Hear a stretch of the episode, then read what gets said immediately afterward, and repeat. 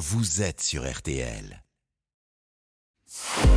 Ah ouais, les pourquoi de l'info, Florian Gazan. Demain, c'est le départ de la 110e édition du Tour de France. Et ce matin, vous allez nous expliquer pourquoi les maillots jaunes, verts et à pois ont ces couleurs. Oui, Jérôme, des couleurs apparues au fil des éditions, car aucune n'était présente lors du tout premier Tour de France en 1903.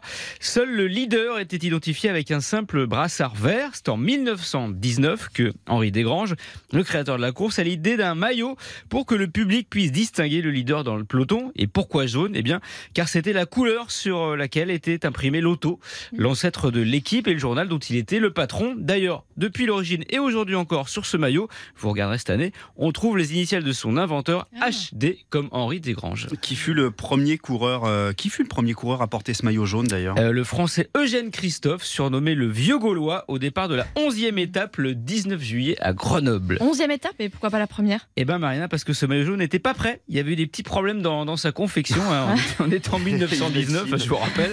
C'est donc avec du retard que Eugène Christophe l'a endossé, ce qui lui a valu d'être surnommé le canari par les autres coureurs et de devenir paradoxalement la risée du peloton qui trouvait ce Ah. maillot totalement ridicule. Donc ça, c'est pour le maillot jaune. Et le maillot vert, ça vient d'où? Alors le maillot du leader du classement par points, généralement c'est un, ce que je voulais dire, c'est un sprinter. oui. Ça a été le deuxième maillot distinctif à apparaître en 1953. Et s'il est vert, c'est parce que c'était la couleur de son sponsor, la Belle Jardinière, une chaîne de magasins de vêtements sur mesure. Le partenariat a pris fin en 1967, mais la couleur est restée, sauf en 1968 où le maillot devint rouge et blanc. Et ça a un rapport avec mes 68 ou pas? Rien à voir. Ah. C'est juste que c'était les couleurs de la marque de soda Sick qui sponsorisait la tunique. Devant le tollé, le maillot a retrouvé définitivement le vert. Et le fameux maillot Ah, blanc ouais. à pois rouge du meilleur grimpeur. Alors ça lui, vient d'où, ça? ouais, lui, il est né en 1975, Jérôme. Jusque-là, le leader du Grand Prix de la montagne avait juste une pastille rouge sur son maillot, trop discret pour les chocolats poulains qui ce classement. Du coup, d'une simple pastille, on passe à 90 pois rouges et blancs.